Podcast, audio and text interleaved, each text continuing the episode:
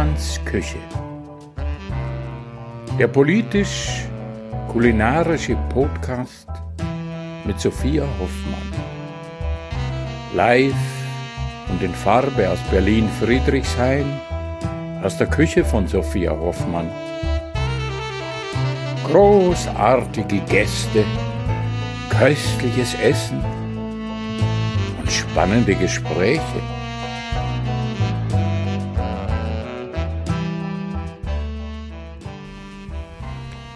Hallo und herzlich willkommen in 2021. Ich wünsche euch ein wunderschönes neues Jahr. Wir haben die Weihnachtsfeiertage überstanden. Wir sind alle irgendwie mehr oder weniger sozial isoliert ins neue Jahr gerutscht und gucken uns jetzt als Gesellschaft an, was das für Auswirkungen hat. Mir ging es so ein bisschen ähm, so wie letztes Jahr nach meinem 40. Geburtstag. Man hat so dieses riesen psychologische Ding mit diesem Jahr abzuschließen und ach, alle haben geschimpft aufs Jahr, obwohl es ja eigentlich nur gezeigt hat, dass wir in einem sehr kranken System leben. Ähm, aber es ist natürlich einfach aufs Jahr zu schimpfen. Und dann wacht man am nächsten Morgen auf und denkt, hä, ist eigentlich irgendwas anders? Ja, eigentlich nicht. Es ist immer noch Winter. In Berlin ist es immer noch grau. Gestern hat es mal ein paar Stunden geschneit, aber ja, die Winter waren die letzten Jahre schon lange nicht mehr kalt genug, sodass der Schnee auch liegen geblieben wäre. Ich arbeite immer noch an der Fertigstellung meines neuen Buches und äh, hocke eigentlich äh, die meiste Zeit vor meinem Computerbildschirm Umso mehr freue ich mich, dass wir im Dezember und aktuell noch bis zum 10. Januar Spenden für das Zentrum Überleben gesammelt haben, die geflüchteten Menschen mit äh, Traumaerfahrungen psychologische Hilfe bieten. Ganz, ganz tolles Projekt. Immer noch ähm, sind viel zu viele Menschen an den europäischen Außengrenzen unter unmenschlichen Bedingungen untergebracht oder sogar obdachlos. Einfach eine Situation, auf die ich auch in diesem Kontext immer wieder hinweisen möchte. Wenn ihr die Möglichkeit habt, spendet, solidarisiert euch, gebt ein bisschen was ab. Wir oder die meisten von uns haben es zu Hause sehr gemütlich und sehr gut. Und ähm, es macht mich jeden Tag stinksauer und fertig zu sehen, dass andere Menschen äh, diese, ja, einfach Grundversorgung nicht haben, die jedem und jeder zugestehen sollte. So, es geht weiter mit einer wunderbaren Gästin und zwar spreche ich in der heutigen Folge mit der lieben Annalena Klapp, die ein ganz tolles Buch geschrieben hat. Das Buch heißt Food Revolte und es dreht sich, es ist ein vegan-feministisches Manifest und es dreht sich äh, ja um die Themen, ähm, wieso ist die vegane Bewegung nach außen sichtbar so männlich?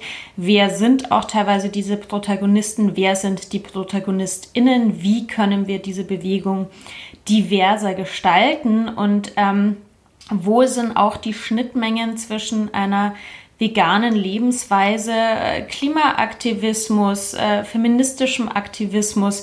Wieso wird das nicht alles noch viel mehr zusammen diskutiert? Und da gebe ich Annalena recht, das ist total wichtig und deshalb habe ich sie in meine Küche eingeladen. Ich bin ganz gespannt, wie es die nächsten Wochen weitergeht, weil wir haben immer noch Lockdown. Ich habe ziemlich viele Folgen zum Glück schon vorproduziert. Mal gucken. Aber ich bleibe optimistisch, dass es auch weiterhin Folgen für euch gibt im Zwei-Wochen-Takt und ich wünsche euch ganz viel Vergnügen mit der jetzigen Folge. Bussi! Herzlich willkommen in Hoffmanns Küche. Herzlich willkommen. Ich habe mir heute wieder einen tollen Gast in meine Küche eingeladen. Ähm, wir sitzen hier bei Kerzenschein und bei äh, Bratgeruch. ich habe nämlich gerade noch ein bisschen was äh, rausgebrutzelt. Und ähm, ich fange mal kurz damit an, was es heute zu Abendessen gibt. Ähm, ich muss gestehen, ich habe ungefähr ja, ein bisschen mehr als 20 Minuten bevor äh, mein Gast an der Tür geklingelt hat, äh, angefangen mit dem Kochen. Und ich glaube, ich habe in der Rekordzeit äh, dieses Abendessen zusammengeschmissen. Dafür ist es ganz, ganz okay geworden. Ähm, ich wusste aber schon ziemlich genau davor, was ich äh, machen werde. Ähm, und zwar gibt es einen ähm, Frisee-Salat mit äh, gelber Beete und Staudensellerie und gerösteten Kürbiskernen. Dann gibt es ähm, Bohnenbratlinge, da ist ein bisschen Zwiebel und ein bisschen Gewürze noch mit drin. Dazu eine Kräutermayonnaise und äh, ganz was Besonderes, ähm, gefrittierte oder panierte ähm, grüne Tomaten. Ähm, ich ich glaube, ich nehme es schon vorweg, aber ähm, wir bekommen beide, soweit ich weiß, im Moment die Plant Age Box. Ich mache hier einfach ähm, unbezahlte Werbung für die vegane Genossenschaft und da waren die letzten Wochen immer noch grüne Tomaten mit drin. Ähm, weil die einfach nicht mehr rot geworden sind. Und dann habe ich mal angefangen, Rezepte zu äh, recherchieren für grüne Tomaten. Und äh, ich glaube, in den USA ist das eine relativ häufige Variante, die so zu Fried Green Tomatoes. Und danach gibt es noch einen Apple Crumble, wenn er noch reinpasst. Und ähm, genau, mein Gast heute, Laber Laber, ist äh, Annalena Klapp. Ich freue mich sehr, dass du da bist. Und du hast auch einen Rotwein für uns mitgebracht. Natürlich vegan. Magst du uns mal was eingießen? Ja, sehr gerne. Und, und auch erstmal Hallo. Ja, und herzlich willkommen in meiner Küche. Ich habe so. jetzt so einen Monolog hier gehalten. Oh, ich liebe dieses Geräusch von diesem ersten Glas ja, Wein. Ja, toll, oder? Genau. Mm. Den habe ich heute noch schnell besorgt bei Dr. Pogo. Da muss ich jetzt auch mal unbezahlte Werbung machen. Das ist nämlich darf man auch ruhig. Darf man, oder? Es ist ja auch ein Vegan-Kollektiv, da darf man ruhig mal Werbung für machen. Und äh, die sind bei mir in der Nachbarschaft und es ist total schön, wenn man so einen kleinen veganen Laden gleich um die Ecke hat. Und äh, vor allem bei den grünen Tomaten äh, gut, dass du das mal sagst. Ich hatte, ich habe auch gerade die Gemüsekiste mhm, von Plant Age mhm.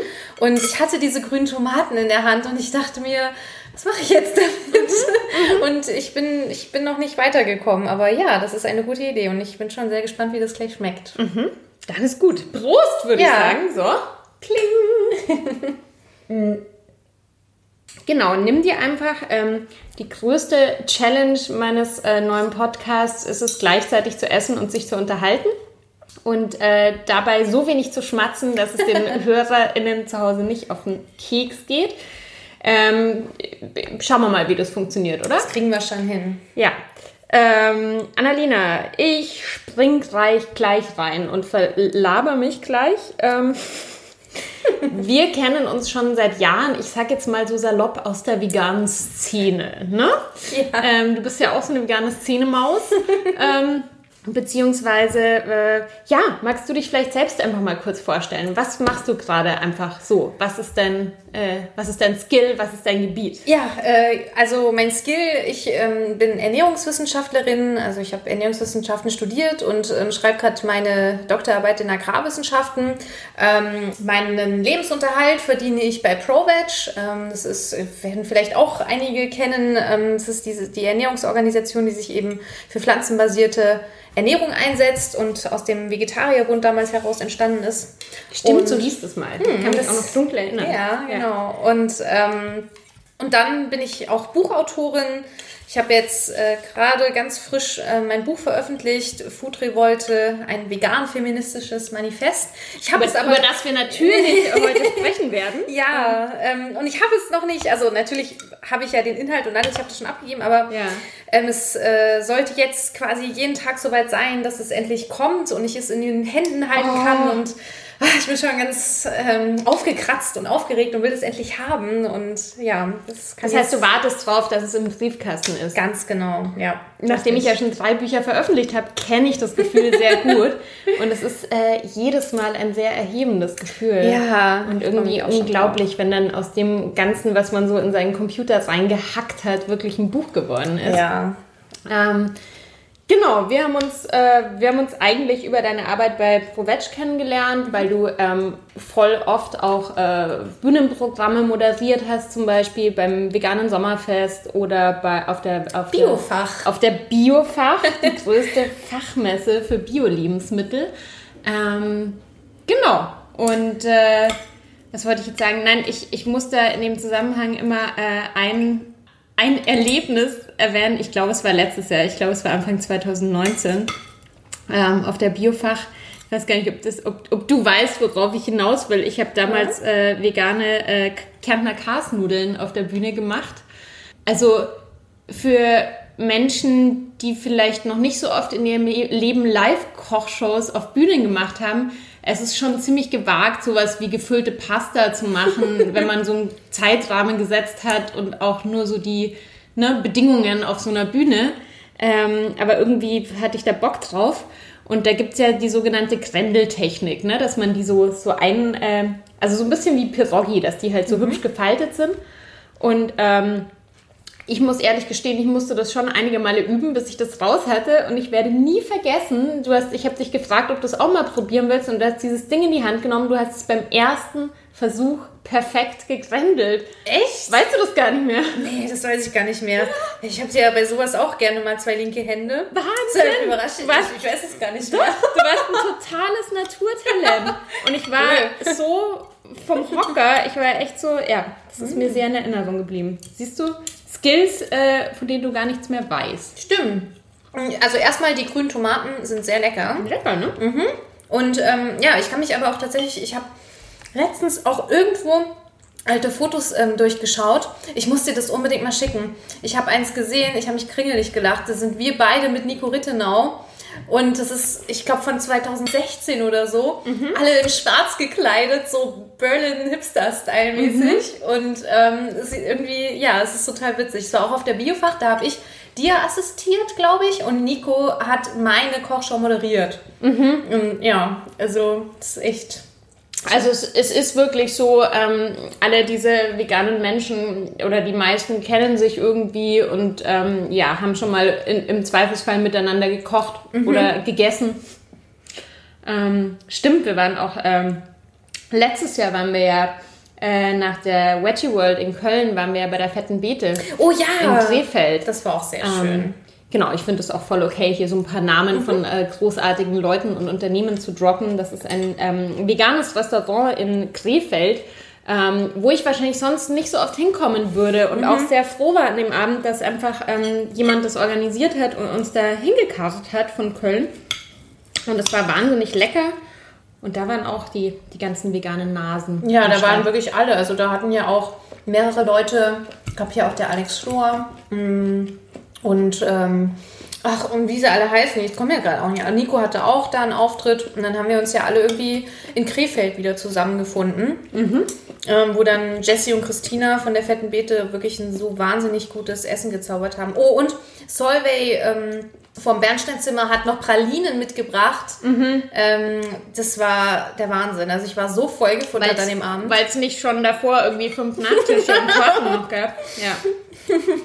Sehr schön, dass wir jetzt schon so ins Thema Essen eingestiegen sind. Ja. Ähm, magst du vielleicht ähm, mal so ein bisschen erzählen, veganes Essen ist ja immer so ein bisschen der Einstieg zum Veganismus. Wie, wie bist du dazu gekommen und wie bist du auch dazu gekommen, dass du bei ProVeg ja auch wirklich zu dem Thema, ja, auch deinen Beruf gestaltest mhm. und so? Äh, wie kam es dazu? Mm, also ich lebe jetzt seit, muss ich überlegen, knapp zwölf Jahren vegan mhm. und davor waren es drei Jahre vegetarisch. Mhm. Und ähm, ursprünglich war es ganz einfach ähm, aus tierethischen Gründen. Ich wollte nicht, dass ein Tier für mich irgendwie sterben muss. Aus diesem Gedanken heraus. Und ähm, dann habe ich mich eben immer weiter damit befasst und dann irgendwann den Entschluss gefasst, auch ganz vegan zu leben. Und ich habe zu der Zeit ähm, in einer Werbeagentur gearbeitet und ähm, irgendwie fand ich das schon ganz okay, die Arbeit an sich, aber das Thema war so gar nicht meins. Also es ging hm. irgendwie, die war auch spezialisiert auf dem Automotive-Bereich. Unsere Kunden waren so BMW und Porsche und irgendwie so mhm. Autohäuser und da okay. nicht, nicht, mhm. nicht so meins. Und ich war sowieso schon immer so ein bisschen die Ökotussi, die da rausgestochen ist. Und eine der wenigen, die mit dem Fahrrad zur Arbeit kam. Und naja, und dann dachte ich mir irgendwie, ich möchte was mit Ernährung machen. Und ähm, zumal auch ich da schon Aktivistenstände gemacht habe und ähm, wenn da irgendwie auch Fragen zu Ernährungsthemen kamen, habe ich einfach gemerkt, aha, okay, irgendwann ist mein Wissen dann auch begrenzt mhm. und ähm, ich kann nicht so kompetente Antworten geben. Ja, und dann habe ich irgendwie Ernährungswissenschaften studiert, das alles irgendwie gemacht und im Praktikum muss man eben auch so, ähm, im Studium muss man ein Pflichtpraktikum machen. Mhm. Das habe ich dann bei ProVeg gemacht. Ah, äh, durchs Praktikum. Durchs Praktikum, ja, genau. So und ähm, fand es da irgendwie total toll. Und ähm, für mich war aber klar, dass ich noch einen Master auch machen möchte. Und ähm, dann, den habe ich dann noch gemacht und als der dann fertig war, habe ich wieder bei ProVeg an die Tür geklopft und gefragt, hallo, habt ihr irgendwie was für mich? Und tatsächlich hatten sie gerade eine Stelle, die total gepasst hat, nämlich Fachreferentin für Ernährung und Gesundheit. Da habe mhm. ich mich drauf beworben, habe die Stelle auch bekommen und seit 2018 arbeite ich da jetzt. Ja, so kam das irgendwie. Total. Und ich meine, du machst ja, was du ja, du arbeitest ja, wenn wir jetzt gerade nicht Corona haben, ja auch als Speakerin dann eben auch auf, also ne, wir sind ja, nicht nur hast du äh, Kochshows von mir moderiert, sondern du äh, hältst ja auch Vorträge, zum Beispiel, ich kann mich erinnern, da ging es um vegane Milchprodukte, glaube ich, mhm. äh, vor einer Weile. Jetzt hast du mir vorhin schon kurz erzählt und vielleicht kannst du es nochmal für die Menschen, die zuhören, erzählen, dass du auch gerade ein ganz spannendes Projekt mit, äh, mit Kindern gemacht hast. Mhm ähm, was jetzt nichts mit Provetsch, aber mit Berlin zu tun hat. Mhm, ähm, genau, ähm, und zwar mache ich, äh, habe ich bei so einem Pilotprojekt von der Tafel mitgearbeitet. Da ging es um auch so ein Ernährungsbildungsprojekt, einmal mit Kindern und einmal mit Senioren.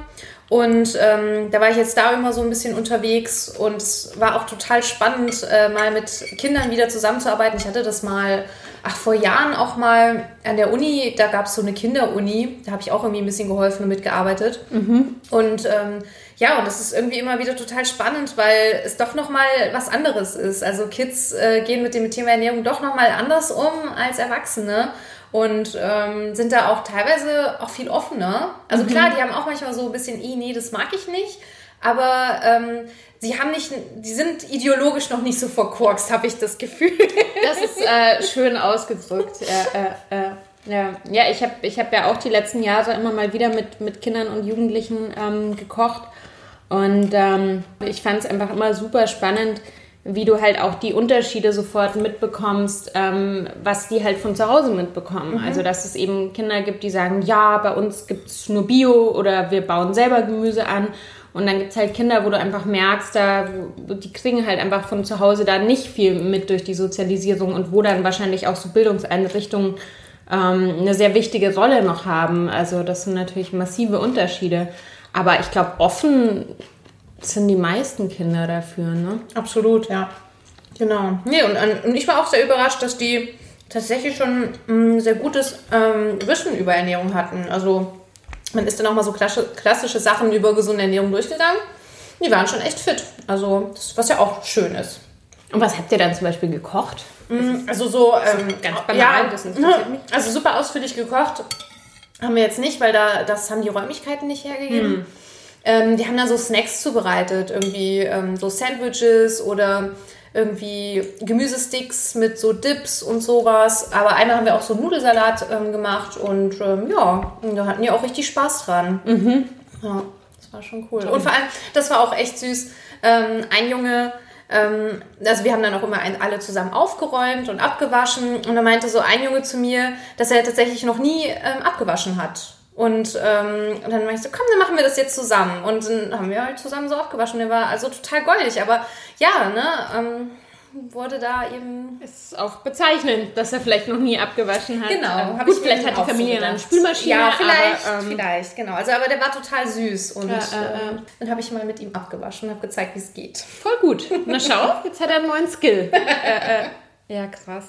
Ja, cool. Genau, ich wollte noch dazu sagen, die meisten wissen ja wahrscheinlich, wer die Tafeln sind oder was die Tafeln machen. Ne? Ist ja eine ähm, eigentlich deutschlandweite Organisation, ähm, die, die bedürftige Menschen mit, ja, mit, mit Zugang zu Lebensmitteln, glaube ich, kann man sagen, versorgen einerseits. Mhm. Ne? Also sei es jetzt ganz, ganz klassisch ähm, Lebensmittelverteilung, dann gibt es, glaube ich, auch Suppenküchen einfach von, mhm. von den Tafeln, ne? wo zum Beispiel ähm, äh, wohnungslose Menschen oder, oder in irgendeiner Form halt Bedürftige auch mit, mit gekochtem Essen, aber eben auch Bildungsarbeit. Ne? Mhm, genau, ja. Voll gut. Mhm, der Bratling ist sehr lecker. Ja, ist optisch, aber wie gesagt, wir reden, mhm. wir reden heute nicht über die Optik, ihr hört nur Nö, zu. Alles ähm, super. Ich habe ihn quasi so aus zwei Metern Entfernung in die Pfanne geschmissen. ja, ich musste, ich war noch so im Arbeitsmodus und dann habe ich irgendwie auf die Uhr geschaut und dann war ich so, ach, fuck, fuck, fuck, mhm. ich bekomme gleich Besuch. Aber ähm, Genau, aber es ist vielleicht auch ein schönes Beispiel dafür, wie man ähm, das dann doch, wenn man so ab und zu regelmäßig kocht, auch schaffen kann, in 20 Minuten Abendessen zu Absolut. zaubern.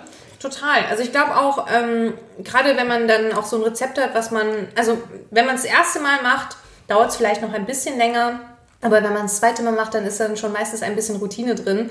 Und ähm, da braucht man gar nicht so Angst zu haben, abends, wenn man eben nach Hause kommt. Naja, im Moment ist man ja sowieso zu Hause.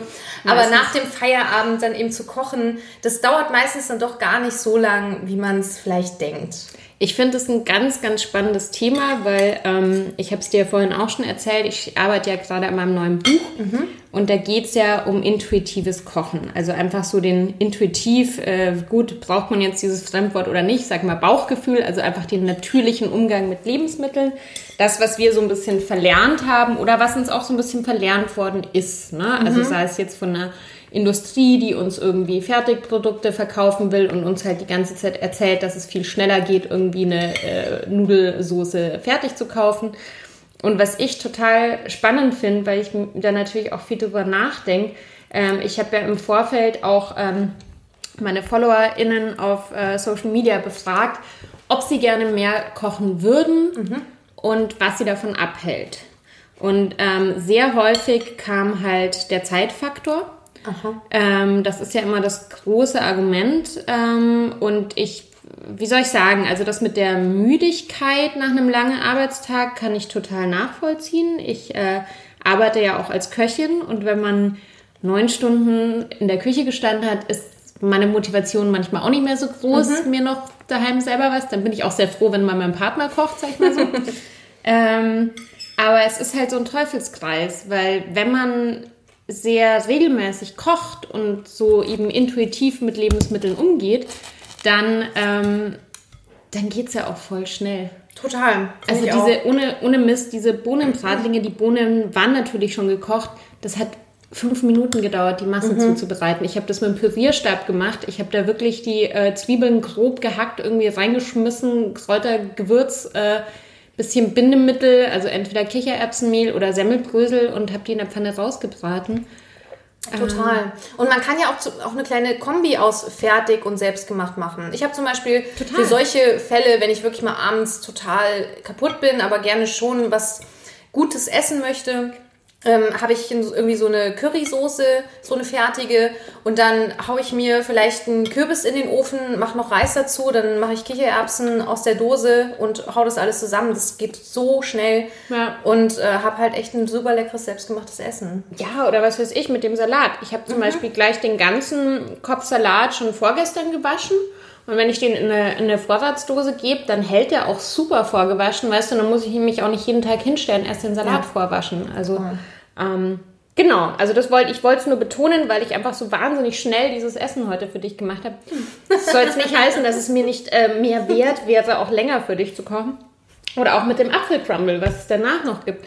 Ich habe diese Crumble-Masse sozusagen die, die hatte ich noch übrig. Die war im Kühlschrank und das mhm. hält wochenlang. Ne? Also es ist einfach nur äh, Margarine, also vegane Butter und, und Mehl. Man kann es auch gut mit äh, Getreideflocken machen äh, und ein bisschen Zucker und mhm. dann ähm, ist das, hast du es halt in so einem Glas und dann kannst du es über jegliches Obst drüber mhm. schmeißen und in den Ofen schieben. Das ist gut.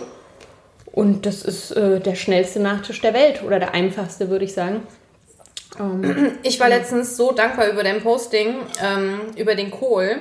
Also, ich muss ja, zu meiner Schande muss ich ja gestehen, ja, auch wenn ich... Ach, äh, Kale Chips, oder was? Ja, pass mhm. auf, ich muss ja echt zu meiner Schande gestehen, dass ich dieses Ding in der Hand hielt und erstmal gar nicht wusste, was es ist. Palmkohl. Palmkohl. Mhm. Also ist klar, dass es irgendwie so in die Richtung eine Kohlart geht, habe ich mir dann auch gedacht, aber ich wusste nicht, was es ist.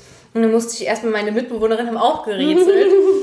Und dann musste ich erstmal in den Gemüsebrief nachschauen, äh, der ja immer dann dabei, den wir bekommen. Und dann stand es eben drin und dann musste ich auch erstmal googeln, was macht man denn damit? Und die ganzen Rezepte, die dann irgendwie Google ausgespuckt hat, klangen so langweilig. Und mhm. dann hast du gepostet, ja, ich habe mir damit jetzt irgendwie diese Kale-Chips gemacht. Ich so, ach ja, klar. Und dann habe ich mir die direkt gemacht und äh, meine Mitwohnerin waren auch so begeistert und dann haben wir die erstmal schön gesnackt. Und das ging ja auch total schnell. Das total, total. Aber ich meine, da muss man ja zu deiner Verteidigung sagen, dass ja Kale oder Grünkohl. Ich meine, klar gibt es Grünkohl schon immer in Deutschland, mhm. aber dass ja so verschiedene Sorten äh, ja auch erst in den letzten Jahren so moderner geworden sind in Deutschland. Und ja, also weiß ich auch nicht, kenne ich auch erst seit zwei Jahren oder so. Da bin ich ja beruhigt. Ich dachte, ja. ich wäre da irgendwie, ich hätte versagt als Ernährungswissenschaftlerin. Echt, hast du da, hast du da manchmal so, so, so Impostergefühle? Nein. Ich kenne dieses Gemüse nicht. Wie konnte mir das passieren? Ach nee, ich habe damit kein Problem, sowas zuzugeben. Also, ja, ach, mein Gott. Du, äh, nein, und ich finde gerade bei, was das Thema Essen und Kulinarik und Kochen und Lebensmittel anbelangt, und ich glaube, deshalb ist das für mich auch sowas, was ich so gern irgendwie beruflich mache. Man lernt nie aus. Mhm. Und es, es, gibt, es kommt immer noch irgendein Gemüse um die Ecke, wo du denkst, so, ach, das habe ich ja auch noch nie Total. gesehen. Irgendeine alte Sorte oder irgendjemand kommt wieder mit irgendwas an. Ähm, auch so eine Sache beim Thema vegan. Also ich habe, ähm, seitdem ich vegan lebe, mich viel intensiver mit Ernährung auseinandergesetzt und so viele neue Sachen auch kennengelernt. Mhm. Also mein Speiseplan hat sich dadurch halt einfach viel mehr erweitert noch. Mhm. Ne? Weil ja immer so, ich meine, jetzt wirklich total Klischee, aber wird, kriegt man immer noch zu hören, ist ja Verzicht und ähm, dann kannst du ja gar nichts mehr essen. Wobei mittlerweile hat sich das ja schon geändert, aber durchaus kommt es noch, oder? Es hat sich schon, ich finde, es hat sich schon viel geändert, oder? Was meinst du? Warte mal, ja. Also ich, ich meine jetzt, du hast ja vorhin schon gesagt, du bist schon seit zwölf Jahren vegan, so mhm. lange bin ich jetzt noch nicht vegan. Ich, boah, ich weiß es immer gar nicht so genau, weil bei mir war das ja auch so, so fließend irgendwie vom vegetarisch zu vegan, vielleicht seit, weiß ich nicht, neun Jahren oder so. Ähm, aber auch so dieses Ganze, dass man noch jedes Mal erklären muss, warum mhm. man das macht. Da mhm. finde ich, hat sich so jetzt mit der Klimakrise schon Total. ganz schön was verändert, mhm. oder? Geht mhm. dir das auch so? Aber ja. Also ich werde nicht mehr ganz so oft gefragt, warum, mhm. sondern das ist dann schon, ja.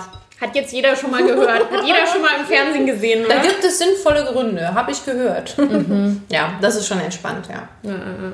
Das ist eigentlich ganz angenehm. Ja. Und, ähm, aber äh, ich hatte letzte Woche ein, ein ähm, Streitgespräch im Deutschlandfunk, das wird jetzt irgendwann oh. demnächst noch ausgestrahlt, ja, mhm. Mit dem äh, Generalsekretär des Deutschen Bauernverbandes. Das mhm. war auf jeden mhm. Fall auch sehr interessant. Mhm. Also, mhm. der ist ja, ja, ich sag mal, konservativer und ähm, sehr pro tierische Produkte. Mhm. Und ähm, ja, ich will jetzt gar nicht zu viel vorwegnehmen. Okay. Es war auf jeden Fall interessant, mit diesen Herren dieses Gespräch zu führen. War, also, also, ihr seid auf keinen grünen Zweig gekommen, nehme ich an. Ja, es war so ein bisschen. Aber hat er irgendwie, also dass sich was verändern muss, war das zumindest irgendwie. Mm, minimal, ja. Also er hat, er hat schon rausklingen lassen, so ja, grundsätzlich muss man ja vielleicht schon ein bisschen mehr ähm, nachhaltiger oder beziehungsweise auch durchaus mehr pflanzlich und so, aber er hat sich da sehr vage gehalten. Ich meine, er vertritt ja auch natürlich mhm. viele konventionelle ähm, Tierproduzierende, also Tierproduktproduzierende Unternehmen. Und ähm, das, mein Problem war einfach, er hat wirklich ähm, ständig auch versucht, mir das Wort so im Mund rumzudrehen und mich in so eine sehr mhm. extreme Ecke zu stellen, obwohl ich wirklich mich sehr gewählt und vorsichtig ausgedrückt habe. Also ich habe auch wirklich ähm, immer dann so von pflanzenbasierter gesprochen und gar nicht so mit dieser Vegan-Keule, sondern wirklich eine total vertretbare Statements da eigentlich abgegeben, auf die sich viele einigen können. Und dann hat er das aber immer so ge genommen und ähm, so verdreht. Und ähm, aber ich glaube, ist, ich bin ganz gut weggekommen und er hat sich dadurch vielleicht eher auch unsympathisch gemacht.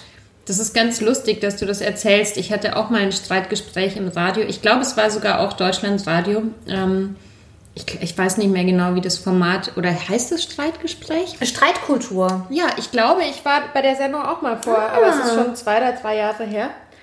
Und da war das Thema, ähm, ist, ist Ernährung eine Ersatzreligion? Oh. Mhm. Oh. You feel it. Oh. Und, ähm, und da war der, der mein, mein älterer weißer Mann. War, ja, man muss es ja Dein älterer weißer Mann. Total war ein äh, Theologe, der eine sehr konservative Haltung hatte und der äh, das war ein bisschen ähnlich. Also ich bin auch sehr offen und sehr sachlich so mit der ganzen Sache umgegangen und habe mir gesagt, naja gut, aber ganz ehrlich, also Veganismus und so, also das beruht ja auf Fakten. Das ist ja nicht irgendwie jetzt so, oh, das habe ich mir jetzt mal ausgedacht oder das habe ich das Gefühl so, also ich mache das ja wegen Klimawandel und CO2-Ausstoß und, und so und ähm, industrialisierter Tierhaltung.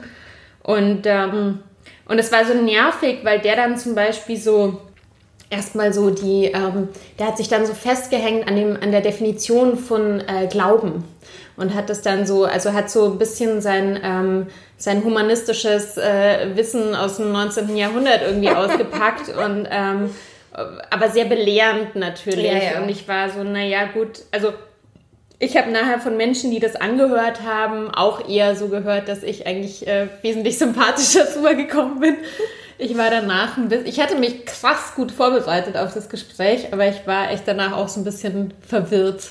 Ja. Äh, I feel you. Oder? Total. Ich habe danach auch Lustig. so gedacht. Ich muss mal gucken, ob es da einen Link dazu Oh ja, das würde ich total mhm. gerne anhören, weil ich dachte auch danach so, hä?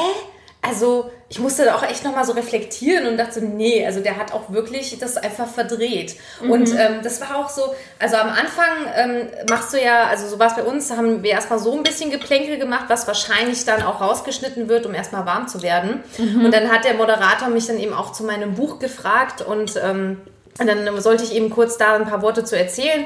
Und dann dachte ich mir, okay, wenn das jetzt wirklich jetzt so der Deutschlandfunk-Hörer oder Hörerin hört, dann muss ich das sehr einfach halten und bin einfach auf diesen Männlichkeitsstereotyp eingegangen, der sehr eng mit Fleischessen verbunden mhm. ist. Ne? So dieses echte Männer müssen Fleisch essen.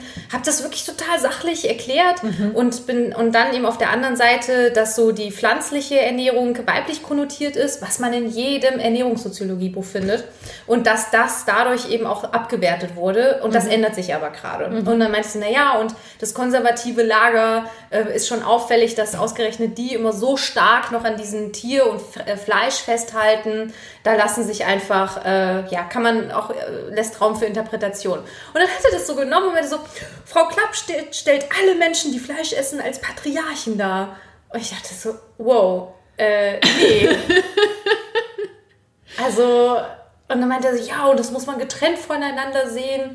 Ähm, das, das ist schon. Bababababa. Und dann meinte ich so, ja, also Ernährungssoziologie oder generell die Einflüsse der Kultur haben so eine große Bedeutung im Ernährungskontext. Das kann man nicht voneinander getrennt sehen. Nö. Ne? Und das bringt uns direkt zu deinem Buch, würde ich sagen. Ja. Ähm, ja, total. Weil es ist, es hängt alles mit, wie ich auch immer so schön sage, es hängt alles miteinander zusammen. Alles. Und je mehr man sich mit verschiedenen Themen auseinandersetzt, desto mehr ähm, merkt man, wie doll alles miteinander zusammenhängt. Äh, Food Revolte heißt das Buch. Mhm. Ähm, und äh, ja, magst du selber mal was dazu erzählen? Ja, ähm, genau. Also ich, boah, ich, hab's, ich ganz kurz, ja. ich habe es eigentlich nicht gewusst, aber als ich dann gehört habe, dass du schreibst, habe ich gedacht, auf dieses Buch habe ich gewartet. Wollte ich nur noch mal sagen. Ja. Oh, das freut mich. Ähm, ja, ich habe tatsächlich ähm, haben schon ein paar Frauen so aus meinem Umfeld ähm, gesagt so es war an der Zeit, dass so ein Buch hier mal kommt und das freut mich natürlich total und ich hoffe, ich kann eure Erwartungen auch erfüllen.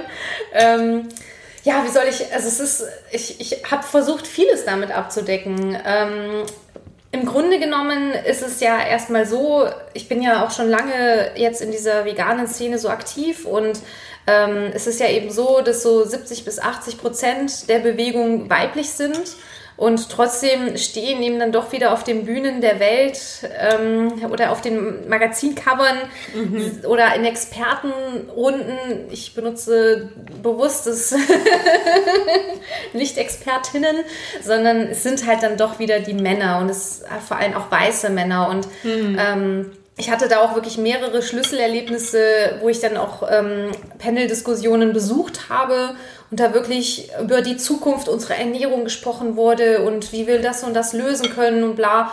Und es saßen im, in der Runde nur weiße Männer. Und mhm. ich dachte mir so, Leute, wenn wir hier irgendwie Lösungen haben wollen, dann kriegen wir das nicht hin, wenn uns immer nur dieselben Menschen erzählen, wie wir diese Lösung erreichen. Und wir müssen unterschiedliche Perspektiven anhören und wir müssen vor allem auch mehr Sichtbarkeit von unterschiedlichen Menschen hier schaffen. Mhm. Genau, und das habe ich irgendwie so als Anlass genommen, äh, dass wir als vegane oder Nachhaltigkeitsbewegung eben mehr auch so feministische Kämpfe berücksichtigen müssen, mhm. aber auf der anderen Seite durchaus auch die Forderung an FeministInnen, ähm, sich so dieser veganen Idee mehr zu mhm. öffnen. Weil auch da ist mir einfach aufgefallen, ich bin eben auch hier in Berlin in so feministischen Gruppen auch aktiv, dass da so das Thema Ernährung oder Ökologie auch sehr hinten runterfällt. Mhm, und total. Genau, und dass man das mehr zusammendenkt. Oder, oder äh, was mir in dem Kontext auch öfters, also klar, es gibt ja dann auch immer wieder so dieses Gegenargument, so man kann ja nie alles richtig machen, man muss ja mal irgendwie wo anfangen und so.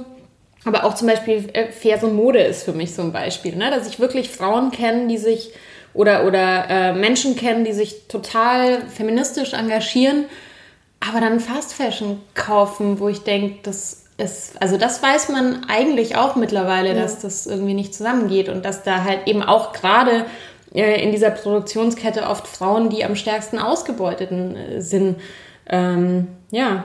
Absolut, ja. Und auch in der Fleischindustrie, ähm, zum Beispiel in Amerika, ähm, sind eben tatsächlich vor allem Frauen und Women of Color beschäftigt in den mhm. Fleischindustrien und äh, werden da, ich meine, wir haben das jetzt durch Tönnies alles hier auch irgendwie ein bisschen, ist das alles mehr gesellschaftlich ähm, hochgekocht sozusagen. Das ist ja eigentlich schon seit Jahren bekannt. Kocht ja irgendwie dauernd hoch. Mhm. Ja. Mhm. Ähm, aber genau, in Amerika sind es eben tatsächlich vor allem auch Frauen, die in diesen Fabriken, wo genau solche Arbeitsbedingungen herrschen, beschäftigt sind. Was natürlich nicht heißt, dass wir uns nicht für alle Arbeiterinnen und Arbeiter gleich einsetzen sollten. das steht außer Frage. Aber wenn man eben das auch nochmal aus so einer feministischen Perspektive sieht, ja, ähm, gehört das eben auch alles zusammen irgendwo. Und ja, ähm, ich finde halt auch, es macht total Sinn, sich als Aktivistin vielleicht zu spezialisieren, aber man sollte trotzdem versuchen, immer mehrere Kämpfe mitzudenken mhm. und die nicht abzuwerten. Und mhm. da hatte ich persönlich, mhm. da kann ich tatsächlich auch nur aus persönlichen Erfahrungen sprechen, aber das Gefühl, dass meine Kämpfe für Tier und Umwelt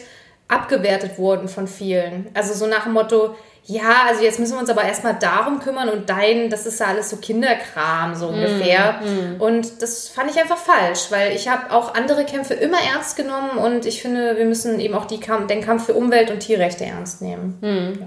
Also ich glaube, ähm, äh, danke für dieses erste Plädoyer schon mal.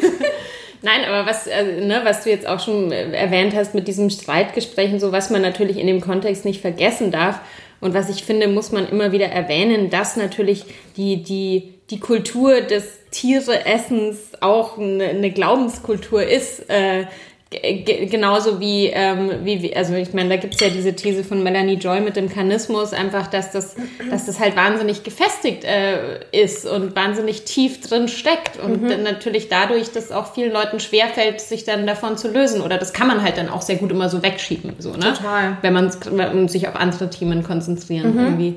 Ähm, ja, aber im, genau, ist erstmal runter. Mm, ja, das ist so lecker. Ich musste mir noch ein Bratling nehmen. Nimm mal, ich mach mal nebenher. Stimmt, ihr muss noch Platz lassen für das Apple Crumble. Genau. Ach, aber es ist so lecker. Ich mach mal nebenher den Backofen an. Ähm, alles schon vorbereitet, steht schon drin. Perfekt. Genau. Oh ja, das sieht ähm, gut aus. Genau, aber äh, wie kann man sich das jetzt in diesem Buch vorstellen? Du hast ja auch Menschen interviewt, du mhm. hast mich auch interviewt. Ja. Juhu! ähm, also es ist eine Mischung aus, äh, also da kommen auch Menschen vor, die ja. was in dem Bereich machen, aber es ist auch ein Manifest. Voll. Also ähm, ich habe auch tatsächlich, ich glaube am Anfang. Haus einfach mal auf den Tisch. Ja, so, ne? genau. Ich kenne ja jetzt nur einzelne Zitate bis jetzt, die Total. du zum Beispiel auf Social Media geteilt hast. Mhm. Ähm. Genau, ich glaube am Anfang hätte ich es auch nicht Manifest genannt. Aber am Ende dachte ich mir so, eigentlich trifft es das, weil also es ist keine neutrale wissenschaftliche Publikation, auch wenn ich durchaus ganz viele Studien und wissenschaftliche Quellen zitiere. Aber letztlich ist es eine ganz klare Position mhm. ähm, mit, noch, mit jedem äh, Kapitel mit, endet mit Forderungen bzw. Empfehlungen, äh, wie man eben sich aktiv daran beteiligt, dass dieses und jenes erreicht werden kann. Und da dachte ich mir, Manifest trifft es da einfach gut. Und es hat äh, sieben Kapitel. Ähm, ich leite tatsächlich auch erstmal, was ich eben schon mal kurz angesprochen habe, dieses Thema Geschlechterrollen und Fleischessen. Damit beginne ich so ein bisschen und erzähle, wie das eigentlich alles kam und wie das jetzt mit unserer Gesellschaft so verknüpft Super ist. Super spannend. Genau, dann gehe ich tatsächlich darüber, warum Feminismus und Veganismus so gut zusammengedacht äh, werden können mhm. und dass es geschichtlich gesehen auch schon ähm, immer auch nicht, na immer will ich nicht sagen, aber schon auch von anderen äh, zusammengedacht wurde. Also zum Beispiel die Suffragetten. Mhm. Ähm, da gab es auch eine ganz starke äh, vegane, beziehungsweise vegan war da ja noch nicht so ein Wort, vegetarische Bewegung. Also viele der Suffragetten, die damals eben für das Frauenwahlrecht gestritten haben, waren auch vegetarisch und haben da auch tatsächlich sogar ähm, für äh, die Vegetarian Times oder was es war, Kolumnen geschrieben. Also mhm. da waren auch mhm. da schon die Kämpfe irgendwie verknüpft, was ich total spannend fand.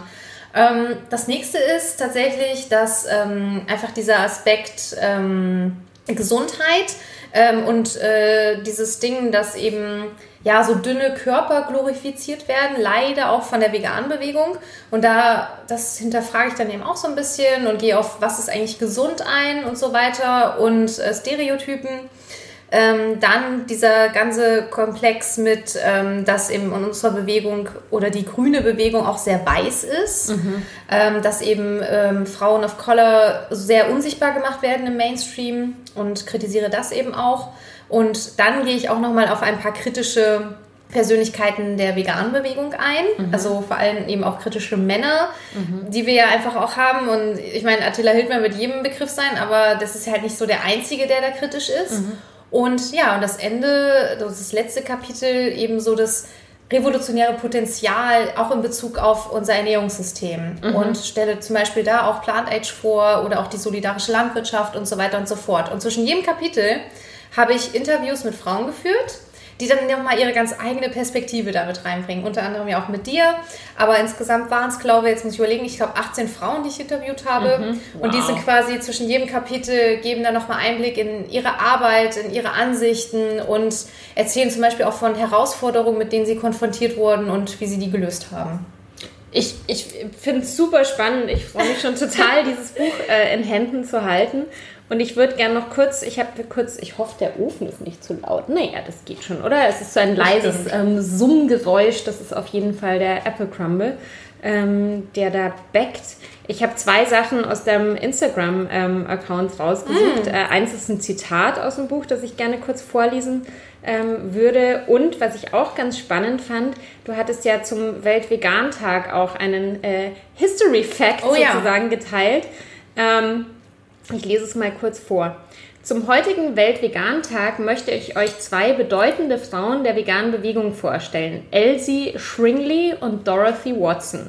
Viele haben noch nie etwas von den beiden Frauen gehört. Dabei haben sie gemeinsam mit Donald Watson die Vegan Society gegründet, deren Gründungstag, der 1. November, heute als Weltvegan-Tag gefeiert wird.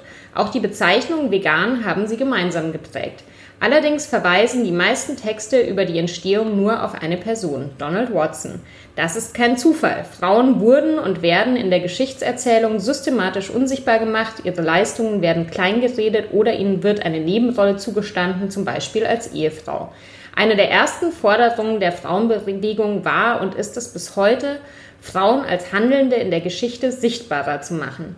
Die ausführliche Geschichte zu Elsie Shrinkley und Dorothy Watson findet ihr neben vielen weiteren spannenden Fakten in meinem Buch Fußverwalter. Sehr schön. Guter Cliffhanger, ja. oder? Ja, cool. Aber ja. Ja, genau. Und da bin ich auch so drauf gestoßen. Das war voll das Aha-Erlebnis. Ähm, da bin, ich weiß gar nicht, wie das kam. Ich bin dann auch so über dieses Thema, auf das Thema gestoßen, ähm, Unsichtbarmachung von Frauen in der Geschichte. Und dann dachte ich mir nur so, hm, ja, die vegetarische und die vegane Geschichte ist auch komplett männlich. Und wenn man auch mal so googelt, ähm, Vegans in History oder so, kommen halt nur Männer. Mhm. Und dann dachte ich, das, das kann, kann nicht sein. sein. Nee, das ist doch wieder das klassische Schema. Und dann habe ich mal ein bisschen recherchiert. Und dann bin ich Magst eben auf noch einen Schluck Wein. Ja, gerne.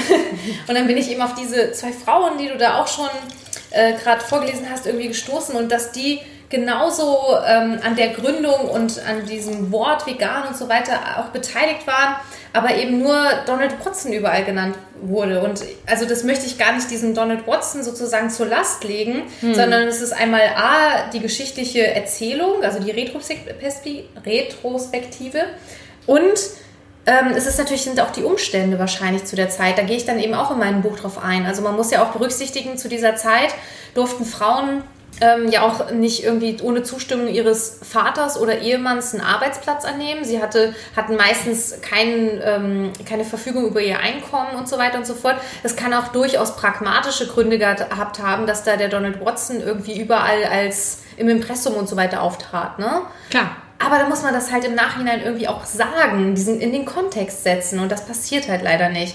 Und das nächste finde ich auch ganz spannend, das, ähm, da gehe ich auch drauf ein. Ähm, so der Gründer des Vegetarismus wird ja immer gesagt, ist Pythagoras, also die, mhm. diese mhm. Schule von ihm und er hat das so quasi den Grundstein für diese Philosophie gelegt. Und auch da bin ich auf eine Quelle gestoßen. Das war ähm, eine Frau, die ihre Dissertation über das Thema Vegetarismus und die Pythagoreische Schule oder wie sie heißen geschrieben hat. Und in genau dieser Schule, was total außergewöhnlich war, waren besonders viele Frauen. Mhm. Und ähm, seine, äh, und dann gibt es Theano, die erste Mathe, eine der ersten Mathematikerinnen und äh, die hat das auch total geprägt aus so einer ethischen Perspektive. Aber die findet, wenn überhaupt, in ganz vielen Mainstream-Geschichtserzählungen lediglich als Pythagoras Ehefrau Erwähnung. Mhm. Und die hat den goldenen Schnitt äh, erfunden. Also mhm. goldener Schnitt, das kennen ja vielleicht viele aus der Fotografie oder Klar. genau. Das ist halt auf sie zurückzuführen und das weiß einfach niemand. Mhm. Und ja, das war mir einfach so ein Herzensanliegen, weil ich mir dachte, wenn, wenn wir jetzt irgendwie dafür kämpfen für eine nachhaltigere Welt, sind es irgendwie in 100 Jahren wieder nur Männer, die da mhm. genannt werden. Das mhm. kann doch nicht sein. Und das möchte ich ändern. Voll gut. Und du, ganz ehrlich, auch wenn wir, ja, sage ich mal, in einem Zeitalter leben, wo natürlich schon äh, Riesenschritte gemacht wurden. Ähm, ich hatte ja letztes Jahr auch so ein ähm, sehr unangenehm spannendes Erlebnis. Ähm, also was auch wieder so zeigt, dass, dass es immer noch so ist, dass ähm, wie soll ich sagen, dass in der, in der öffentlichen Repräsentanz ähm, ja, es Mechanismen gibt, äh, die es schwieriger machen, dass Frauen sichtbar sind. Ähm, es hatte ja jemand einen Wikipedia-Artikel über mich geschrieben. Und ähm, dann ist ja Wikipedia funktioniert ja so, dass dann Menschen ähm, öffentlich darüber diskutieren, ob diese Person Relevanz hat, was sowieso sehr schräg ist, wenn man dann so selber lesen kann, ob man Relevanz hat. Und es ist zum Beispiel so, dass man als Buchautor, Autorin eigentlich, glaube ich, erst ab vier Büchern so verbürgt einen Wikipedia-Eintrag bekommen könnte, müsste, dürfte. Ähm, und dann haben die Leute da halt hart diskutiert, ob der jetzt gelöscht werden muss oder ob ich als öffentliche Person genügend Relevanz habe.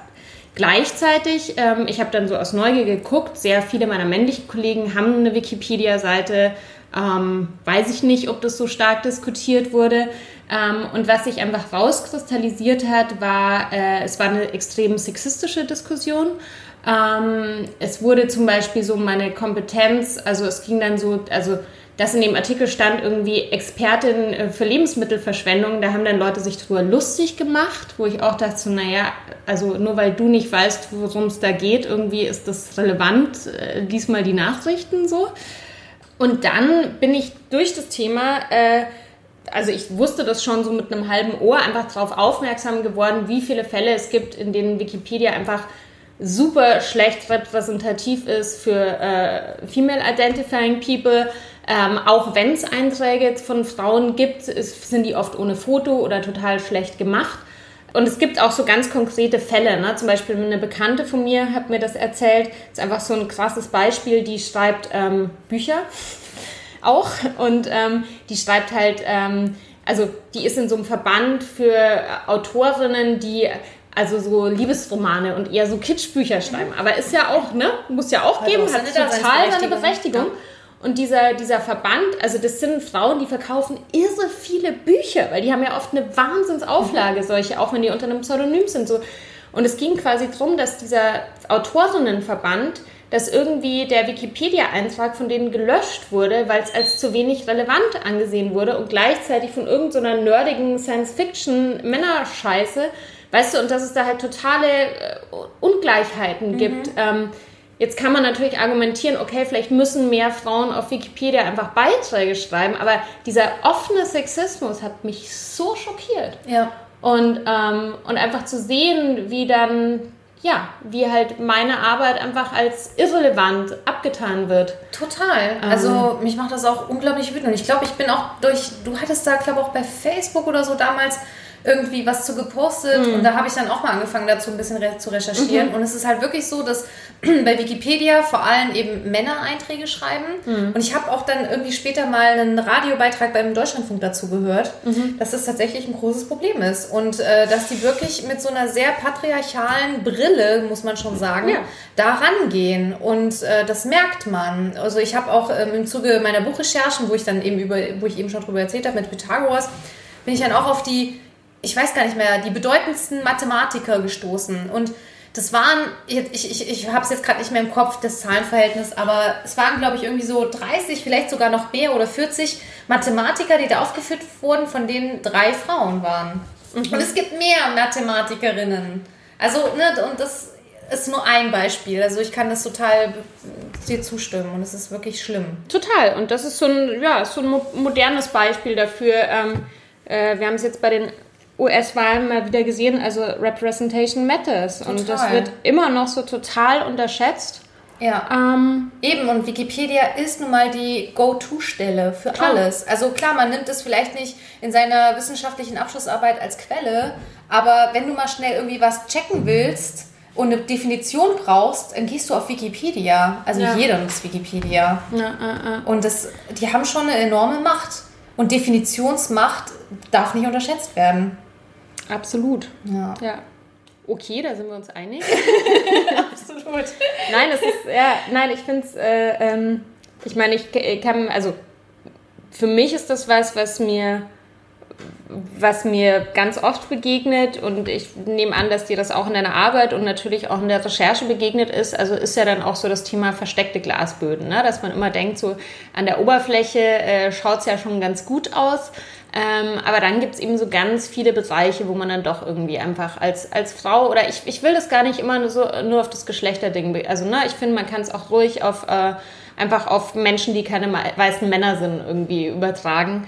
Ähm, und ja, sorry, dass man den Begriff immer so durchdreschen muss, aber es ist einfach so. Es ja. ist einfach so. Es ist mir ähm, auch mittlerweile schon fast unangenehm, ja. aber es ist leider so. Ja. Und ich meine, es, also, ne, ich bin ja auch mit einem weißen Mann zusammen und ähm, ihr seht auch mit, mit dem da sehr viel drüber. Und also der ist so das Gegenteil, der ist manchmal so, also sagt er auch so Sachen wie, hey, ich schäme mich richtig dafür, so, ne? Aber ich glaube, in dem Moment ich glaube, das, was, was ich wirklich einfordere von, von äh, männlichen Menschen, die meine Freunde, meine Partner und so weiter sind, ist es, sich dieses Privileg bewusst zu machen ja. und danach zu handeln. Absolut. Und genauso haben wir natürlich als, als weiße Frauen nochmal andere Privilegien als andere Menschen und ähm, ja. Total. Und was ich auch immer wichtig finde, nicht in so eine Abwehrhaltung ähm, zu gehen, sondern einfach offen zu sein und zuzuhören. Also das heißt, als weißer Mann eben auch Frauen zuzuhören, wenn sie sexistische ähm, Erfahrungen machen und nicht irgendwie zu sagen, ich bin aber nicht so, sondern in dem Moment einfach zuhören. Und genauso eben wie als weiße Person, wenn jemand von seinen Rassismuserfahrungen erzählt, nicht zu sagen, ich bin aber nicht rassistisch, sondern einfach mal Mund halten, zuhören und lernen, weil wir sind alle in einer sexistischen und rassistischen Gesellschaft aufgewachsen und haben leider, leider auch alle diese Denkmuster verinnerlicht. Ne? Auch äh, ich und du. Also, ne? klar, ne? genau. Und deswegen muss man da auch manchmal einfach zuhören und lernen. Ja. Und dein Buch lesen? ja, gerne. Auch mein Buch lesen. Ja, ja ich hoffe, ich habe da auch viele, also ich habe da, wie gesagt, unterschiedliche Perspektiven auch ähm, abgebildet und auch ganz viele Autorinnen ähm, recherchiert und versucht zu zitieren. Das ist nämlich das Nächste, dass eben ähm, auch in der Literatur ganz oft ähm, dann weiße Männer nur zitiert werden. Mhm. Und da habe ich eben auch mich auf die Suche begeben und auch so viele tolle Autorinnen gefunden und ähm, ja, die ähm, auch zitieren und denen auch Sichtbarkeit zu verschaffen. Geht dir das äh, mittlerweile auch so? Mir geht es ja total so, also ich, gut, das ist ja was Visuelleres, wenn man jetzt irgendwie Dokumentationen schaut oder, oder Filme guckt, dass man halt alles mittlerweile durch diese Brille anschaut. Ja. Und, und auch so was jetzt so Bildungsfernsehen, sage ich mal, so öffentlich-rechtliche oder selbst, also selbst ich, ich bin man dann manchmal, ich bin so krass gelangweilt, auch bei irgendwelchen Dokus, wenn dann halt nur Typen zu Wort kommen. Und ich immer denke so, früher habe ich das gar nicht wahrgenommen, weil das war das Normale. Ja? Total. Also ähm, manchmal denke ich auch so krass, ähm, wie hast du das früher so wahrgenommen? Genau, früher ja. hat mich das gar nicht gestört und jetzt absolut, wenn dann wirklich eine Doku ist oder Oder wenn Film. man was guckt, was man früher schon mal geguckt hat und dann jetzt Ja, und dann jetzt und dann denkst du so, das hast du gut gefunden? Krass. Und ich meine, mit Sexismus ist es ja auch so ein Thema, ne? Ich, boah, wenn man so, also es ist ganz, ganz, ganz krass. Ich mache mir da auch total viele Gedanken drüber, weil ich bin ja so in, in, in den 90ern äh, war ich ja so ein Teenager und äh, oder frühe 2000er und ich meine, was da auch teilweise in Spielfilmen und so ja. irgendwie an Sexismus und an übelsten Total. Phobien irgendwie, äh, äh, Transphobia und, und rassistisch und, und ich glaube auch so eine, es war auch so eine, so eine, so eine Popkultur der, des ironischen Bruchs, mhm. wo man irgendwie so bewusst äh, politisch unkorrekt war und das irgendwie cool war. Ja, total. Und das im Nachhinein zu checken und zu denken so, ja, also, ne, ich meine, hier so die ersten Tarantino-Filme, bevor er dann irgendwie Kill Bill gemacht hat, da ist schon auch ganz schön viel Scheiße am Start, oh. ne? Und, äh, Oder Two and a Half Men, das fand ich mal irgendwie als Teenagerin halt auch witzig und hab das mir irgendwie reingezogen. Dass und man so konditioniert ist, über diese Witze zu lachen, ja. Und dann habe ich das, ähm, wenn ich das jetzt sehe, dann sträubt sich in mir alles, was da für ein furchtbares Frauenbild vermittelt ja. wird. Oder aber auch Männerbild. Also es ist wirklich ganz, ganz schlimm. Ja.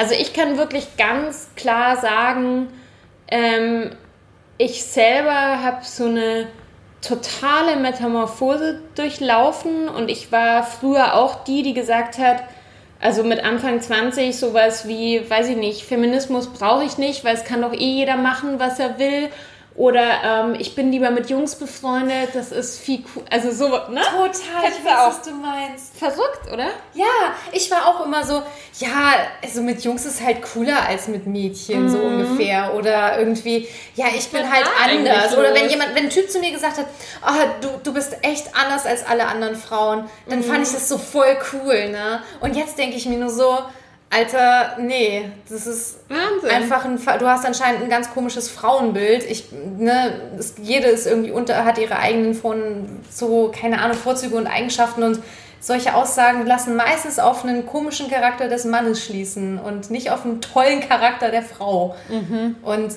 das, ja, und auch dieses, ähm, was mir dann auch irgendwie klar wurde, dass ähm, immer so, dass man beigebracht bekommt, Frauen als Konkurrentin zu ein, so zu sehen und mhm. immer in so einem, ähm, oh, ich muss besser sein als die oder so und dass es so in, voll in so eine Entsolidarisierung endet. Und das erstmal auch zu durchbrechen. Und da habe ich vor Jahren, das war für mich so ein Schlüsselerlebnis, das war in einem amerikanischen Podcast und ich weiß nicht mehr genau die Quelle, habe ich dazu eben was gehört. Und das fand ich eine total schlüssige These. Ne? Man kann das ja auf verschiedenste Art und Weise irgendwie erklären und begründen. Aber da war so ein bisschen die Begründung, dass halt, ähm, dass einerseits Männer viel stärker zur Konkurrenz erzogen und ermutigt werden, also dass Konkurrenz viel normal, also auch nebeneinander erfolgreich existieren zu dürfen. Und das andere war, dass es ja eben dadurch, dass Frauen dann oder ja auch andere Menschen, die marginalisiert sind in bestimmten Bereichen, dann immer dieses Gefühl haben, es kann ja dann nur eine Person äh, an der Spitze geben oder in, in der Hierarchie, ähm, dass man sich quasi automatisch bekämpfen muss. Ja. Ne? Ja. Mhm. Voll. Ja, verrückt. Also ich kann wirklich dazu sagen, ich äh, seit Jahren und Aberjahren arbeite ich auch im beruflichen Kontext so viel äh, äh, mit äh, Female Identifying äh, Teams und ähm, ich, also es gibt einfach immer wieder, es gibt doofe Menschen, mit denen man nicht klarkommt, aber voll. ich würde das niemals irgendwie am, am Geschlecht. Geschlecht. festmachen. Definitiv bin ich voll bei dir. Das, ja. Also ich kann es auch nicht am Geschlecht festmachen. Ich habe Erfahrungen, gute und schlechte, mit allen Geschlechtern gemacht. Und ähm, ja, eben, also es ist völliger Bullshit. Und ich hoffe, das ist mittlerweile auch angekommen. Weil, also so ältere Generationen sagen dann auch mal, oh, ein reines Frauenteam, na, da gibt es bestimmt Zickereien. Und dann ist es so. Oh. Nee, wir haben, all, wir haben alle unsere Zyklen gesehen. ja, genau. Die haben bestimmt alle ihre Tage. Ja, ja, genau. Was ja sehr lustig ist, dass das wirklich passiert. Ne? Aber ich meine, es ist ja, ist ja ganz, es hat halt die Natur irgendwie so eingerichtet. Also ich kenne das total so, wenn ich so im Restaurant oder so mit, mit so einem Frauenteam, wir waren jetzt bei Isla, vor Corona waren wir fünf Frauen insgesamt Klar, irgendwann haben alle zur gleichen Zeit ihre Tage. Ernsthaft? Ja, ja, wirklich. Also wenn man viel miteinander arbeitet. Ach was. Oder fast. Ja, das ja. ist spannend. Ja, ja. Nee, das passiert wirklich. Okay. Ja, ja. Ich habe damit, ich habe da immer gedacht, dass mir das vielleicht mit meinen Mitbewohnerinnen passiert, aber nicht, dass ich wüsste. Ja. Müsst ihr vielleicht noch mehr drüber reden. Vielleicht. Ja, cool. Ja, wir haben auch, äh, finde ich, auch eine schöne Geschichte. Ähm, ist vielleicht auch für die äh, ZuhörerInnen spannend. Wir haben tatsächlich im Café, also ich habe hab da ja nur als Angestellte gearbeitet, aber wir haben ja ein bisschen meinen Chef dazu gezwungen, dass er ähm, äh, Menstruationszubehör für uns kauft, ähm, weil es gab so ein paar Mal Notfälle und wir sind, glaube ich, insgesamt ja, sieben oder acht Frauen, die halt in dem Laden arbeiten, auch diverse weibliche Baristas, was ja auch immer noch ein sehr starkes Männerfeld ist, so, ne? Also Craft Beer und Barista ist ja, sind ja auch oft äh, eher Männer mit Bärten. Nichts gegen Bärte. Ähm, aber you know what I mean. Und ähm, genau, und dann gab es halt ein paar Mal so Situationen, dass irgendwer dringend einen Tampon gebraucht hätte oder mhm. was weiß ich. Und dann irgendwann ist halt eine Kollegin los, irgendwie zum Drogeriemarkt, um mal was zu kaufen. Dann habe ich halt auch gesagt, naja, Peter, eigentlich, eigentlich solltest du das bezahlen, weil ich meine, du hast hier irgendwie sieben Frauen angestellt. Also ich finde das wie ein Erste-Hilfe-Kasten. So. Ja. Und also er hat dann, glaube ich, kurz geschluckt, aber es war dann auch voll ja. okay. Und ich finde, das gehört dann halt einfach zur Grundausstattung. Total. Also sollen wir das selber zahlen? Also ja. ist ja wie Klopapier. Ja, ja, absolut. Finde ja. ich auch. Ja. Das ist echt cool. Genau, also das erzähle ich, um äh, äh, Menschen zu ermutigen, das äh, auch von ihren Chefs einzufordern. Total, genau, einfordern. Also kann ich auch nur empfehlen. Also bei uns bei ProVeg auf der Toilette stehen auch äh, so Menstruationsprodukte Produkte. Genau, und das kann man auch einfach einfordern. Also einfach nett fragen und genau. ne, das muss gar nicht irgendwie auf äh, doofe Reaktionen stoßen. Also ich glaube, viele haben da mittlerweile auch ein offeneres Gehör für, weil das Thema einfach, ja, es ist, wir sind halt nicht mehr in den 70ern so. Ja. Zum Glück. Wo man irgendwie versteckt in der Schublade, weiß ich nicht. Ja, aber ging dir das früher auch so? Als ich irgendwie, weiß ich nicht, mit 17, 18 oder so in der Schule, hm. dann immer so ganz heimlich so das OB irgendwie mir komisch in die Tasche gesteckt und Ich glaube, ich habe mich dann, ich habe mir da noch nie so viel geschissen, Echt? aber ich, also ich kenne diese Geschichten. Ja, aber, ja. ich habe ja ultra geschämt, ja, wenn irgendwer dieses OB gesehen hätte und heute setze ich mich halt hin und sage so, jo, ich habe irgendwie gerade meine Tage und leg das OB vielleicht auf den Tisch und gehe dann später, keine Ahnung, irgendwie, also ich habe da null Probleme ja, mit. Ja, ja. Aber früher war das ganz schlimm. Ja, total. Und ich meine, was, was, weshalb ich das, äh, also was ich halt so krass finde, ähm, ich glaube, ich habe da sogar, ich weiß gar nicht, ich glaube, ich habe da sogar mit meiner Mama, ich habe ja mit, mit meinem alten Podcast auch mal mit meiner Mutter eine Folge gemacht also ich glaube, sie ist voll okay damit, wenn ich das erzähle, weil ich es einfach so ein krasses Beispiel finde. Also meine Mutter ist ja schon ein bisschen älter und äh, die hat ja zu Hause wirklich gar keine Aufklärung erlebt. Hm. Also ich dachte ja wirklich, sie ist schwer krank, als sie das erste Mal ihre Tage bekommen hatte, weil sie nicht wusste, was wow, los ist. Das krass. war in den 50er Jahren. Und ähm, die hat halt irgendwie als, äh, also es ist wahre Geschichte, ne? das ist so unvorstellbar heutzutage. Die hat wirklich, als sie das erste Mal einen Jungen geküsst hat, gedacht, sie ist jetzt schwanger oder so. Also sie war Nein. null aufgeklärt. Wow. Und meine Oma hat, meine Mutter hat noch zwei Schwestern, die ungefähr gleich alt sind. Meine Oma hat in eine Schublade einen Artikel getan, hat gesagt, naja, wenn es euch interessiert, könnt ihr den ja mal durchlesen. Das war die Aufklärung. Und ich meine, das ist noch nicht so lange her. Und wenn man das, also wenn man jetzt sagt, okay, wir haben uns vielleicht noch irgendwie als Teenager geschämt, einen Tampon irgendwie aus der Tasche fallen zu aber das muss man sich mal irgendwie Voll reinziehen. Und, das ist ähm, echt heavy. Und das gibt es irgendwo auf der Welt schon auch immer noch. Ne? Definitiv. Ne? Und ähm, ja, krass. Wow. Aufklärung und äh, Enttabuisierung, würde ich sagen ähm, von Sexualität und äh, ja. Total. Also da ist ja auch eine ganz große Diskussion äh, irgendwie in den sozialen Medien über diese ganze Menstruationsthematik, das einfach zu enttabuisieren. Mhm. Und ich hatte auch da auch im Deutschlandfunk, ich, ja, ich höre das halt sehr oft und gerne, ähm, da gab es auch irgendwie ähm, so einen Beitrag über ähm, eben Menstruation und warum es eben so wichtig ist, darüber zu sprechen und welche Probleme Frauen haben können. Und ich habe mir so richtig gedacht, also die sind da auch wirklich teilweise ins Detail gegangen. Und ich dachte, habe mir so richtig vorgestellt, wie da jetzt so, so alte Männer sitzen und total empört sind, dass im Radio über sowas gesprochen wird. Ja, und da sich ja. bestimmt beschweren. Und dabei finde ich das so wichtig, weil Total. ich hätte mir wirklich als 14-jähriges Mädchen so sehr gewünscht, dass damit offener umgegangen mhm, wird. Ähm, damit ich nicht irgendwie, weil es war halt was total Schmutziges und Schlimmes, da durfte man nicht drüber sprechen. Und ich meine, äh, meine, meine Eltern sind damit total entspannt umgegangen, aber so gesellschaftlich hat man das schon zu spüren bekommen. Natürlich, natürlich. Und das war dann wieder sowas, sowas generiertes, also ne, so auch von den anderen Teenager-Mädchen, was man halt so, ah, und peinlich mhm. und, und so, ja. Ich hoffe, dass sich das so ein bisschen geändert hat. Ja, total. Oder auch so Sachen wie mit oben ohne am Strand liegen. Mhm. Das hätte ich mich früher nie getraut. Und heute mache ich das halt einfach. Und, ähm, aber das war auch ein Überwindungsprozess. Mm. Aber wie, wie dumm, mm. ne? Und da merkt man auch, wie sehr das halt in deinem eigenen Kopf auch drin ist. Total. Boah, da gibt es noch Dutzende Beispiele. Da könnten wir, glaube ich, noch eine ganze Folge drüber machen. Also so, ich finde auch das Thema Sozialisierung so krass spannend, weil ich da irgendwie selbst mit, ja, selbst mit 40 immer noch so Sachen feststelle, wo ich denke so, fuck. Und ich dachte mal, ich bin so befreit und aufgeklärt. Ja, und es steckt leider so doch tief nicht. drin. Wahnsinn. Absolut. Ähm, ich, ich würde dir gerne noch ein paar kurze Fragen stellen, die ich immer allen meinen Gästen stelle. Ja. Ähm, weil wir reden schon eine Stunde, man glaubt Wahnsinn. es kaum. Und zwar, äh, es geht ja dann doch auch immer wieder um das Thema Essen. Ähm, weißt du noch, was war dein Lieblingsessen als Kind? Milchreis. Echt? Ja, Ja. ja, weiß ich ganz genau. Mit Zimt oder? Mit Zimt und Zucker. Ja, ja, ja. Und was ist dein Lieblingsessen heute? Gibt es eins? Hm, Ja, das ist gar nicht so einfach, ähm, weil ich einfach viele Dinge sehr, sehr gerne esse. Ich glaube, so Lasagne mag ich wahnsinnig gern und so selbstgemachte Pizza. So irgend sowas irgendwie. Aber Milchreis finde ich nach wie vor toll. Lecker. Das, wenn du das jetzt sagst, denke ich, ach, das mache ich viel zu selten. ähm, ähm, wenn du äh, ein äh, Obst oder Gemüse wärst, was wärst du? Apfel. Okay. Klassische Antwort. Habe ich schon sehr oft gehört. Aber Äpfel sind ja auch super. sogar ein, nee, halt hier. Wirklich? Ah, oh, auf der, auf der Schulter Ja. hat sie einen Apfel. Ich bin ein großer Apfelfan. Ja. Ich habe ich hab, äh, Sophia gerade meinen tätowierten Apfel auf der Schulter gezeigt. Knackig und äh, rot. ja, ja.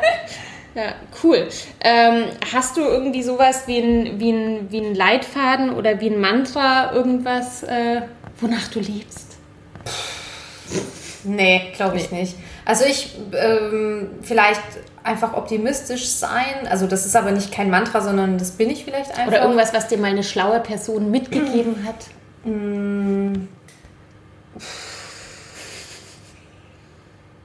Ich schau mal nach dem Apfel.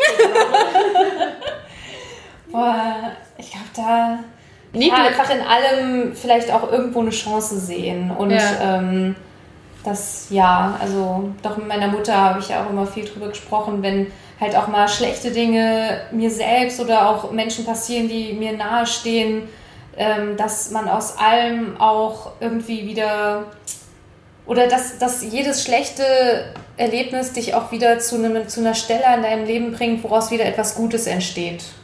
So, ja.